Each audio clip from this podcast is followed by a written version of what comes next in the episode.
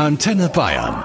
Das Sonntagsfrühstück. Ihr frühstückt heute mit einem Mann, der euch äh, ja im Grunde genommen seit Jahrzehnten andauernd begegnet und das meistens in den letzten Wochen vor Weihnachten, weil ihr noch händeringend ein Geschenk sucht. Guten Morgen, Jochen Schweizer. Hallo, guten Morgen. Wie darf ich dich denn nennen? Weil äh, Erlebnisgutscheinverkäufer ist irgendwie, das klingt sperrig und Unternehmer ist langweilig.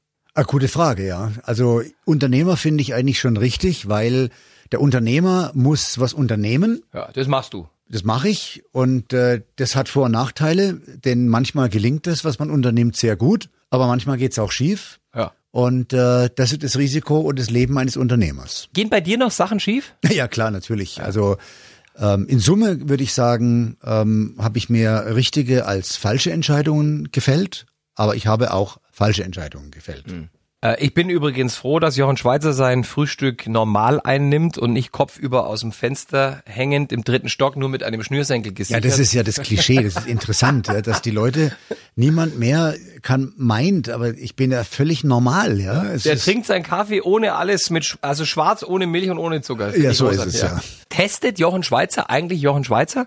Also probierst du alles aus, was man bei dir an, an Erlebnissen äh, bestellen kann oder, oder machst du nur die ganz krassen Sachen? Früher war das so, als es noch äh, um 50 oder 100 Erlebnisse geht, jetzt sind es ja ein paar tausend. Ähm, das ist mir einfach auch zeitlich nicht mehr möglich. glaube ich. Aber die Erlebnisse, die ich selber produziere mit meinen eigenen Erlebnisbetrieben, die teste ich tatsächlich alle selbst. Also Helikopterrundflüge, ähm, die ganze Springerei, ähm, alles, was sich in der Jochen Schweizer Arena in Taufkirchen befindet, da bin ich ja jeden Tag Ja. und da bin ich ganz dicht dran. Aber jetzt ähm, angstfreies Töpfern in der Toskana habe ich jetzt noch nicht getestet. Das wollte ich gerade fragen. Also es gibt ja auch romantische Jochen Schweizer Erlebnisse. Es gibt ja, Ja. Candlelight Dinner auf dem Olympiaturm oder was weiß ich was. Ja, natürlich. Das Candlelight Dinner, das ist ja, das kann ja übrigens auch ein Adrenalinerlebnis sein. Je nachdem. Mit wem man dann, da sitzt. Je nachdem, wie es dann weitergeht, ja. Absolut. Jetzt gibt's viele Leute, die äh, einen Jochen Schweizer Gutschein geschenkt bekommen, den aber nicht einlösen, weil sie die Hosen voll haben. Hast du manchmal Sachen nicht gemacht? Ähm, ja, ich habe in meinem Leben oft genug Dinge nicht getan und zwar immer dann, wenn ich das Gefühl hatte, dass ich das Risiko gar nicht mehr einschätzen kann oder dass ich es gar nicht mehr kalkulieren kann. Du hast Ende der 90er ähm, deine Stuntman-Karriere an den Nagel gehängt. Ich glaube, die letzte große Nummer, ähm, die du abgezogen hast, das war ein Bungee-Sprung aus einem Helikopter mit einem über 1000 Meter langen Gummiseil. Das war die höchste Bungee-Jump-Falldistanz aller Zeiten. Warum hast du danach aufgehört mit diesen Weltrekorden? Du hast ja einige gerissen. Ja, das stimmt, aber das hatte eine ganz persönliche Geschichte. Der Anruf meines damals achtjährigen Sohnes Max. Ich war sehr früh wach natürlich vor diesem Sprung und äh, er hat mich morgens um 7.10 Uhr oder so hat er mich angerufen und dann sagte der Junge mit dieser glockenhellen Stimme, sagte der zu mir, Papa, ich will nicht, dass du diesen Sprung machst. Und es hat mich so berührt und ich habe in dem Augenblick habe ich realisiert, dass es jetzt Zeit ist, etwas zu ändern an meinem Leben, weil ich Vater geworden war und ähm, weil ich da erst verstanden habe, dass ich damit auch eine Verantwortung habe und mein eigenes Leben und mein eigenes Erleben und auch mein eher egozentrischer Umgang mit all diesen Gefahrensituationen. Ich wollte ja nie, ich habe nie den Tod gesucht, ich wollte intensiv leben. Aber der Preis ist eben, wenn es schief geht, dass man dann ähm, nicht zurückkommt. Zu hoch. Genau, und, äh, und dann habe ich zu ihm gesagt, du, pass auf, mein Junge, das, ähm, ich kann da jetzt nicht zurück. Ja, Es gibt Situationen im Leben, da, da musst du, du hast was ausgemacht und, ähm, da musst du durch. Das, das, ich muss das jetzt machen, aber ich verspreche dir, ich komme heute Abend nach Hause und bring dich ins Bett.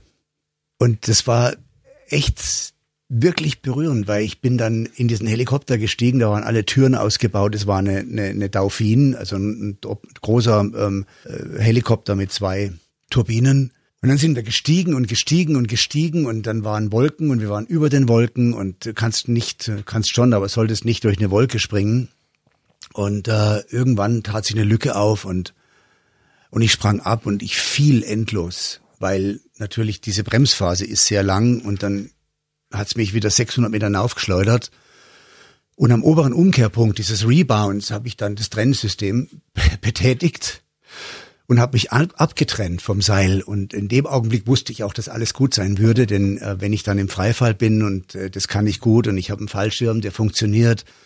Und dann bin ich in dieses Pressezentrum reingelandet mit dem Fallschirm, wo irgendwie 150 Journalisten auf mich warteten.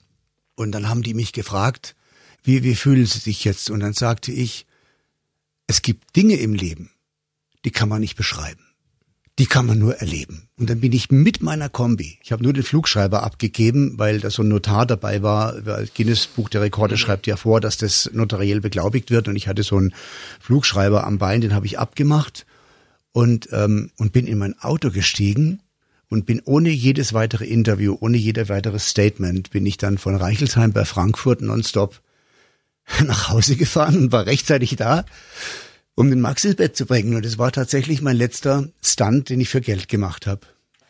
Du bist nicht nur aus Flugzeugen geflogen, sondern auch ein paar Mal von der Schule.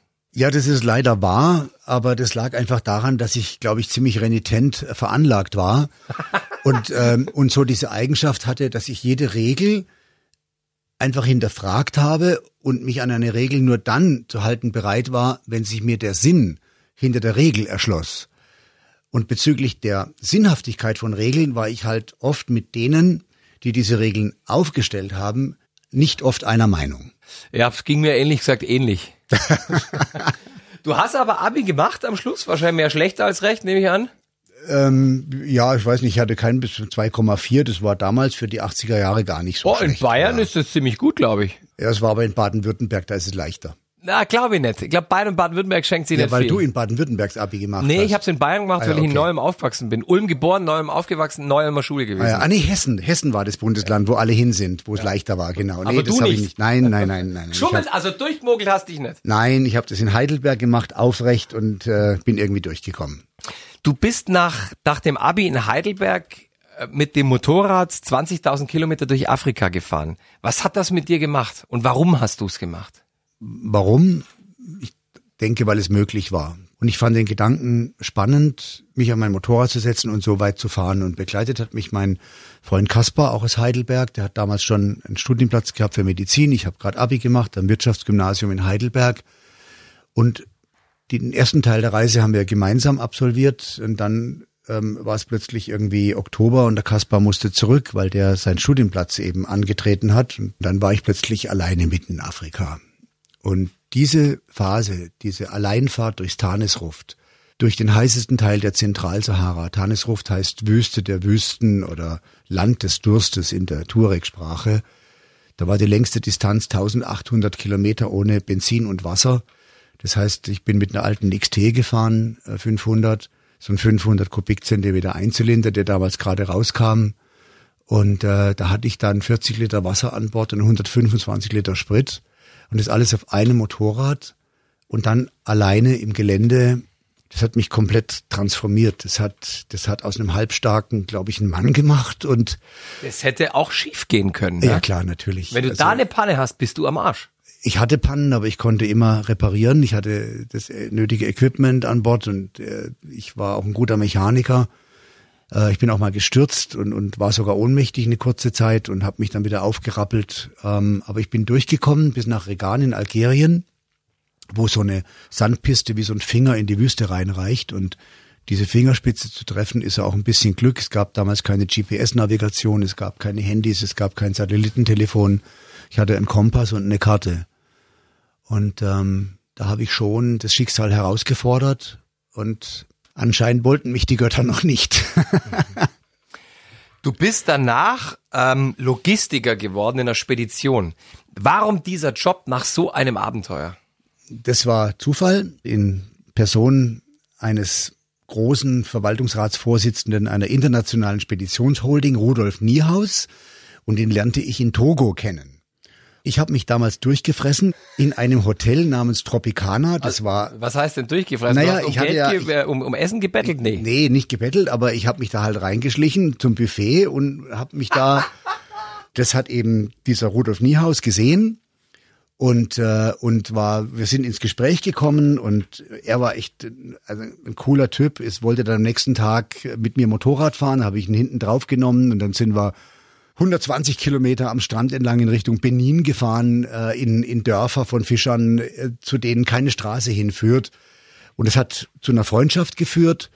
Und daraus ergab sich alles weitere. Da ist immer ein LKW-Konvoi verloren gegangen in Westafrika äh, anlässlich eines Militärputsches in Obervolta und die Fahrer waren geflohen und es waren sehr wertvolle Güter.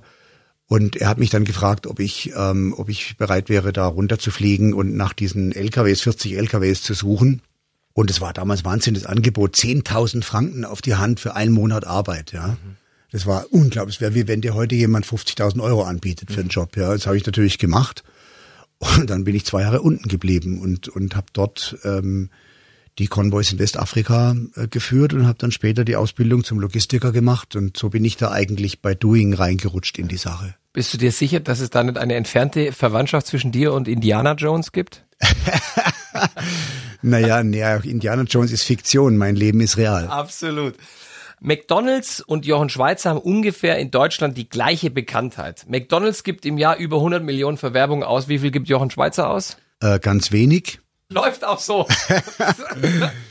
Naja, wir werben natürlich auch und das ist ja auch sichtbar, aber nicht in dem Umfang wie McDonalds. Ja. Du bist heute Multimillionär, Geld war aber nie dein Ansporn, sagst du. Gefühlt sagen das aber fast alle Menschen, die wohlhabend sind. Ist das eine Masche oder meint ihr das wirklich ernst? Äh, da gibt's viele, die nicht die Wahrheit sagen. Für die war Geld schon ein Ansporn. Für mich stand immer die Sache im Vordergrund und das Leben und das Erleben. Aber ich habe natürlich auch bestimmte Dinge getan, weil ich damit viel Geld verdient habe. Also wir haben vorhin über diesen Weltrekordsprung äh, gesprochen. Die Gage, das kann ich heute sagen, das war die höchste Gage, die ich als Stuntman je bekommen habe. Das waren 150.000 D-Mark. Ich frage mich gerade, wieso ein, ein Mensch wie du, so ein Adrenalin-Junkie und heute auch Workaholic, äh, wie der Urlaub macht. Lässt du dich für zwei Wochen sedieren oder? ja, Urlaub das? von was? Urlaub von was? Ich lebe das Leben, was ich leben will. Ja. Es gibt Phasen der Ruhe mhm. und Phasen der Kontemplation, die jeder Mensch braucht. Mhm. Und man muss, wenn man ein sehr aktives Leben führt, sich da auch selbst ähm, ein Stück weit konditionieren, also sich selbst kontrollieren, sagen, im August gibt es die eine heilige Woche, die ich beim Fischen bin in Norwegen auf meiner alten Fischerhütte. Und aus der Woche werden oft dann auch zwei Wochen. Und wenn ich zurückkomme, dann habe ich diese ganze Stille und diese unendliche Landschaft und die See und den Himmel und die Felsen so in mir aufgesogen, dass ich sehr stabil bin äh, in diesem hektischen Leben und mich dann auch nicht verliere. Jochen, könnte man dich mit einem mehrwöchigen All-Inklusiv Kreuzfahrturlaub begeistern oder springst du mir da vor lauter Langeweile nach zwei Tagen vom, vom Schiff? Von Bord. Naja, das kommt auf an. Also wenn das Schiff über eine, eine Surfwelle verfügt ja. und einen Windkanal, in dem ich fliegen kann, ja. Da hast und, du Spaß. Und ein Helikopter an Bord ist, äh, aus dem ich ab und zu mal rausspringen kann mit meinem Fallschirm, äh, dann könnte ich die Zeit irgendwie überstehen. Wo hast du jetzt deinen letzten Urlaub verbracht? Also, du hast gerade erzählt, Fischerhütte in Norwegen kommt alle Jahre mal vor? Nein, das kommt, das kommt tatsächlich jedes Jahr vor. Und was auch jedes Jahr vorkommt, ähm, das ist der Three Brothers Trip. Meine beiden erwachsenen Söhne und ich, wir bezeichnen uns selbst als die drei Brüder, the Three Brothers, und wir machen einmal im Jahr einen abgefahrenen Trip zusammen. Was weiß ich, wir fahren mit Motorrädern durch Laos und Kambodscha oder wir fliegen mit dem Helikopter durch Südafrika. Also mein ältester Sohn ist Berufspilot. Jetzt komme ich gerade zurück. Ähm, wir waren in Kolumbien und äh, waren in Medellin. Ähm, das meint man Medellin, Drogenhauptstadt. Äh, mhm. Das ist gar nicht so, sondern äh, das ist gut aufgeräumt worden. Ein Freund von mir lebt dort und den haben wir besucht und haben einen Roadtrip gemacht in Amazonas. Es ist ein anderes Bild, es ist ein Tapetenwechsel und ähm, man hat dann tatsächlich nur Verantwortung für sich selbst und, und für das eigene Erleben. Welche Art von Jochen Schweizer Erlebnis würdest du jemandem empfehlen, der schon aus äh, Flugzeugen gesprungen ist, der mit Haien und Orcas getaucht hat und der Marathons läuft? Ich denke da an mich. Naja, es ist ja jetzt die Frage, soll es immer höher, schneller und weiter werden? Nicht oder? zwingend. Vielleicht tut mir mal ein bisschen Erholung ganz gut. Dann würde ich dir ein Zen-Seminar in einem Zen-Kloster empfehlen. Ähm, das ist ein Erlebnis, was ich selbst äh, nicht nur getestet habe, sondern regelmäßig praktiziere. Yoga und Zen-Meditation das ist ein unglaublich starker Gegenpol zu einem sehr aktiven und beweglichen Leben. Das ist der Weg in die Stille, der Weg in den eigenen Atem äh, und vor allen Dingen ähm, der Dalai Lama hat mal gesagt, uh, spend some time alone every day. Jetzt stellen wir sich mal vor, ein normales Leben der Familie mit Kindern, die müssen morgens in den Kindergarten, in die Schule, der Mann rennt in die Arbeit, die Frau muss Zeug organisieren oder arbeitet auch. Ist ganz schön leicht zu sagen, spend some time alone every day. Aber wenn man das wirklich will, dann findet man die 20 Minuten, die es halt braucht, mit sich alleine zu sein. Und das halte ich für ein ganz wichtiges Instrument, in diesem, in dieser Welt, in der wir immer schneller uns drehen, in der immer mehr Medien eine Rolle spielen, in der wir alle Stunde fünfmal aufs Handy gucken, da 20 Minuten im Tag einzuplanen, wo ich kein Handy habe, wo mhm. ich nicht noch schneller laufe, mich nicht noch häufiger drehe, nicht noch mehr Bilder über mich hereinfluten, sondern ich mich reduziere auf meinen Atem, das halte ich für ein ganz wichtiges Instrument, um, um diese diese hektische Phase, in der sich unsere ganze Gesellschaft gerade befindet, äh, bei gesundem Geist zu überstehen. Du bist ja berühmt geworden ähm, und hattest deinen Durchbruch, als du von dieser 220 Meter hohen Staumauer in der Schweiz gesprungen bist. Mhm. Valle Verchaska? Valle Verchaska, ja. ja. Mhm. Ähm, gab es seitdem Dinge, die du abgelehnt hast? Also Angebote auch für viel Geld, wo du gesagt hast, ist mir scheißegal. Mach ja, natürlich. Nicht. Ich lehne ständig Angebote ab für, für Werbung, die mir nicht gefällt, für Produkte, mit denen ich mich nicht einverstanden erklären okay, kann. Okay, das ist aber das, aber jetzt auch aus, aus, aus der Gefahr raus? Ja, also jetzt müssen wir das mal gerade rücken. Ich bin inzwischen 62 Jahre alt. Ich weiß, und aber mit, ich traue dir alles zu, ja, ja, immer noch. ja, alles im Leben hat seine Zeit, ja. ja. Und ich habe in, zu der Zeit, als ich in, voll in meiner Kraft war, das Maximale riskiert und auch äh, diese Aspekte des Lebens maximal ausgekostet, äh, wenn ich mich nicht verändert hätte und das für mich heute noch die gleiche Bedeutung hätte wie vor 40 Jahren, dann hätte ich mich nicht weiterentwickelt. Mhm. Also ich habe heute andere Interessen. Das heißt, ich springe natürlich nach wie vor, gehe ich gerne zum Spaß zum Fallschirmspringen und ich bin letzten Freitag zum Beispiel, habe ich einen, einen Sunset Jump gemacht über der Arena direkt draußen in Taufkirchen Sowas mache ich immer noch, das macht ja auch Spaß. Ich fahre auch nach wie vor Kajak, aber bei weitem nicht mehr in, in, auf dem Level, auf dem ich mal mhm. unterwegs war. Glaubst du an Schutzengel? Nein. Nein, ich glaube daran, dass man ähm, in, in gefährlichen Situationen gut beraten ist, bei sich selbst zu sein, voll fokussiert auf das eigene Tun, nicht abgelenkt ist und alles, was man tut, nicht für andere tut oder für ein scharfes Bild oder für, mhm. für, für auf der Suche nach Anerkennung, das ist, glaube ich, das, den wichtigsten Rat, den ich an, an junge Menschen äh, weitergeben kann, die sehr risikoaffin veranlagt sind, es nie für andere zu tun, sondern nur für sich selbst zu tun und auch immer nur dann etwas gefährlich zu tun, wenn ich ganz in meiner Kraft bin, und damit meine ich jetzt nicht nur meine physische Kraft, mhm. sondern auch meine seelische Kraft und meine Konzentration. Ähm, Der Moment, in dem du 100 Prozent bei dir bist. Ja, ja, das also ist man natürlich in einem, in einer Adrenalin geschwängerten Situation, sollte man das immer sein. Naja, es gibt diesen Begriff Readiness im Englischen, also die Bereitfähigkeit, so würde ich das nennen, Readiness. Und der Readiness-Faktor, der ist abhängig von ein paar Begleitparametern, wie zum Beispiel, habe ich gut geschlafen die Nacht vorher, mhm. habe ich gegessen, bin ich gut vorbereitet, wie bin ich trainiert, wie bin ich mental aufgestellt und alle diese Parameter führen zu diesem Faktor Readiness. And you gotta be ready. Du bist äh, Ende Juni geboren, das heißt, du bist ein Krebs äh, im Sternzeichen, denen sagt man eine harte Schale und einen, einen weichen Kern nach. Ist das so bei Jochen Schweizer? Alles sollen andere beurteilen. Der Krebsmann mag es angeblich auch beschaulich. Ich zitiere hier aus dem Horoskop von dir. Seine Antriebslosigkeit kann energischere Charakter zur Weißglut treiben. Das kann ich ja fast nicht glauben. Also, das trifft auf mich nicht zu. Nee. Und ich, ich glaube auch sogar, dass die Sterne, unter denen du geboren bist, einen Einfluss auf dein weiteres Leben haben. Das glaube ich schon. Aber ich glaube nicht, dass man das in einen, in ein 20-Zeilen-Horoskop pressen kann. Du hast ja schon vieles gemacht, bevor du der Jochen Schweizer geworden bist, den wir heute kennen. Wann und vor allem wie hast du rausgefunden, was du wirklich kannst und wirklich willst? Weil das ist für die meisten Menschen, vor allem für junge Menschen, die größte Herausforderung. Was will ich eigentlich im Leben machen? Ja, und wie finde ich das raus? Das kann ich in einen Satz äh, gießen. Schnitze das Leben aus dem Holz, aus dem du gemacht bist. Jetzt ist die Frage, wie finde ich raus, aus welchem Holz ich gemacht bin? Da gibt es einen zweiten Ratschlag für junge Menschen. Ähm, zu mir haben sie früher immer gesagt, äh, arbeite an deinen Schwächen, da musst du besser werden. Ja. Und äh, ich habe mich an diese Ratschläge nie gehalten. Ich will es Ihnen ein Beispiel bringen. Wenn jemand nicht begabt ist, Fußball zu spielen, bringt es nichts, wenn er seine ganze Energie investiert, äh, Fußballspieler zu werden. Ich, ich wäre so ein Kandidat zum Beispiel. Ich kann das nicht gut.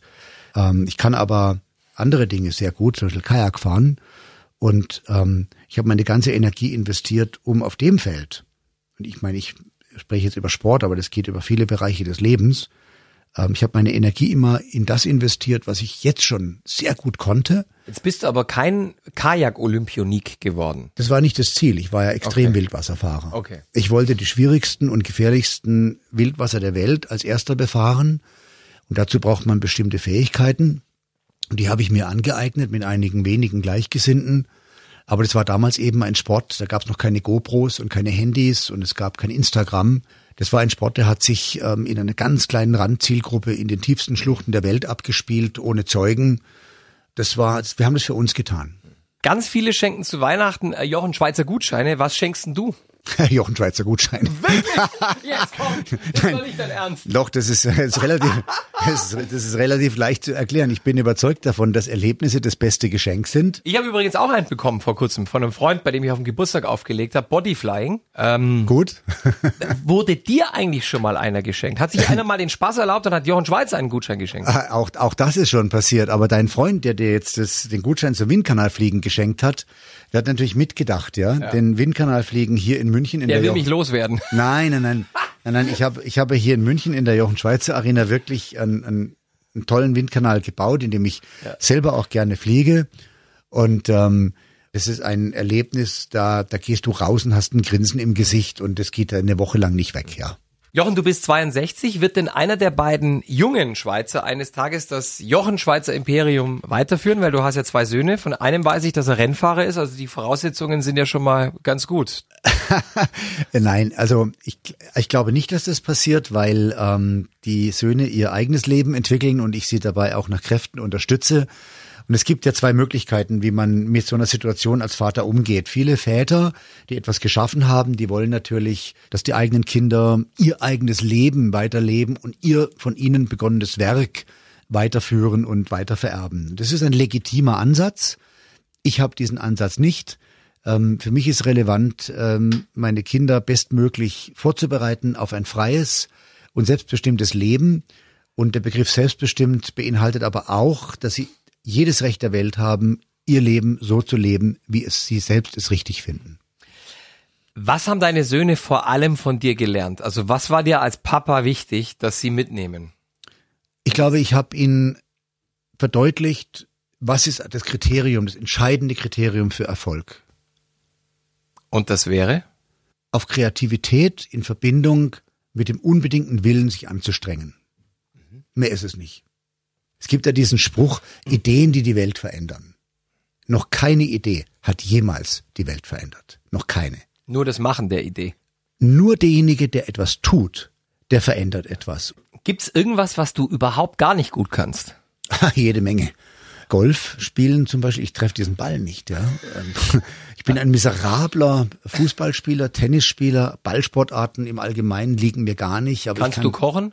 Ja, kochen kann ich gut. Noschke Toschk à la Sauce Mediterranee ist mein Lieblingsgericht. Das koche ich regelmäßig auf meiner Fischerhütte in Norwegen. Kannst du bügeln? Könnte ich, aber ich tue es nicht. Du musst es auch nicht. Wann hast du das letzte Mal ein Hemd angehabt? Ähm, das Hemden trage ich schon ab und zu. Aber, aber zum letzten Mal gebügelt habe ich im zarten Alter, ich glaube, von 21 oder so. Das ist eine Weile her. Ja, in meinem Fall schon, ja. Hättest du eigentlich in einen, in den jungen Jochen Schweizer investiert? Ja, ich hätte mir schon Geld gegeben, weil ich nach anderen Kriterien investiere als andere. Denn für mich ist entscheidend, welche Energie strahlt jemand aus, äh, welchen Willen ähm, zeigt er. Ähm, das sind die entscheidenden Kriterien. Also das sind menschliche Faktoren. Nicht entscheidend ist der Bildungsstand oder wie im Detail ein Geschäftskonzept aussieht, denn das kann man alles ändern. Was man nicht ändern kann, ist das Wesen eines Menschen. Und das ist für dich entscheidend, ob diese Firma eine Chance hat, ob das Unternehmen eine Chance hat, erfolgreich zu sein. Absolut. Also der Mensch ist entscheidend, das Gründerteam, natürlich idealerweise eine heterogene Ergänzung eines Gründerteams. Also äh, zwei Bankkaufleute bringen mir nichts. Da muss ein Werber dabei sein und ein Bankkaufmann und vielleicht noch ein Ingenieur. für ein bestimmtes Geschäftsmodell. Natürlich muss es dafür auch einen Markt geben. Aber ja, ich hätte in Jochen Schweizer investiert, allerdings in mich hat, als ich in der Lage war, in einer Situation war, dass ich für eine Idee Geld gebraucht habe, äh, ich war nicht erfolgreich. Also ich, mir ist es nicht gelungen, ähm, Investoren zu akquirieren, um in mein Erlebnisgeschenkeportal zu investieren. In einem ersten Schritt. Ich musste das dann alleine tun und erst als ich Proof of Concept hatte, ähm, als ich bewiesen habe, ja, man kann Erlebnisse handeln und das ist ein tolles Geschäft und es macht die Menschen, es bereichert das Leben von Millionen Menschen, erst dann habe ich Investoren gefunden. Du hast während deiner Zeit in Afrika äh, damals, du bist ja 20.000 Kilometer als äh, kurz nach dem Abi mit dem Motorrad durch Afrika gefahren. Du hast da sehr viel Armut gesehen. Heute bist du sehr reich. Wofür gibst du noch privat Geld aus? Nach all den Dingen, die du erlebt hast. Naja, ich, ich investiere äh, in Projekte, die andere Menschen voranbringen. Der Dr. Florian Langenscheid zum Beispiel, der betreibt Children for a Better World. Da habe ich letztes Jahr, glaube einen sechsstelligen Betrag gespendet, weil Kinder sind unsere Zukunft und auf Kinder lege ich auch meinen Fokus. Wofür gebe ich Geld aus? Eigentlich wenig für privaten Konsum, ehrlich gesagt. Das wollte ich gerade wissen. Was war der größte private Luxus, den du dir jemals gegönnt hast? Ja, wahrscheinlich damals meine Fischerhütte in Norwegen, weil die ja. hätte ich mir eigentlich gar nicht leisten können und da war ich sehr jung und hatte noch nicht viel Geld und und das habe ich mir wirklich vom Mund abgespart und bin heute heilfroh, dass ich diesen Felsen besitze über ja. dem Meer. Ja, es ist ein Felsen über dem Meer, unfassbar. Ähm, es war wahrscheinlich die größte Anschaffung, ähm, gemessen an meinem jeweiligen Einkommen, der jeweiligen ja, Lebensphase, ja. Und heute, also ich gebe eigentlich nicht viel Geld aus für privaten Konsum, sondern ich investiere einfach in Projekte. Du hast vor etwas mehr als zwei Jahren die Jochen Schweizer Arena eröffnet in der Nähe von München. Das ist so ein Projekt. Das ja. ist so ein Projekt. Warum hast du das gemacht? Du hättest hier, du hättest auch deinen Ruhestand, deinen Vorruhestand genießen können. Ja, aber die Ruhe ist doch was für die Pyramiden. Jochen Schweizer, vielen Dank für das tolle Frühstück. Ja, Dankeschön, schönen Sonntag noch und äh, genug geträumt, jetzt wird erlebt. Antenne Bayern, das Sonntagsfrühstück.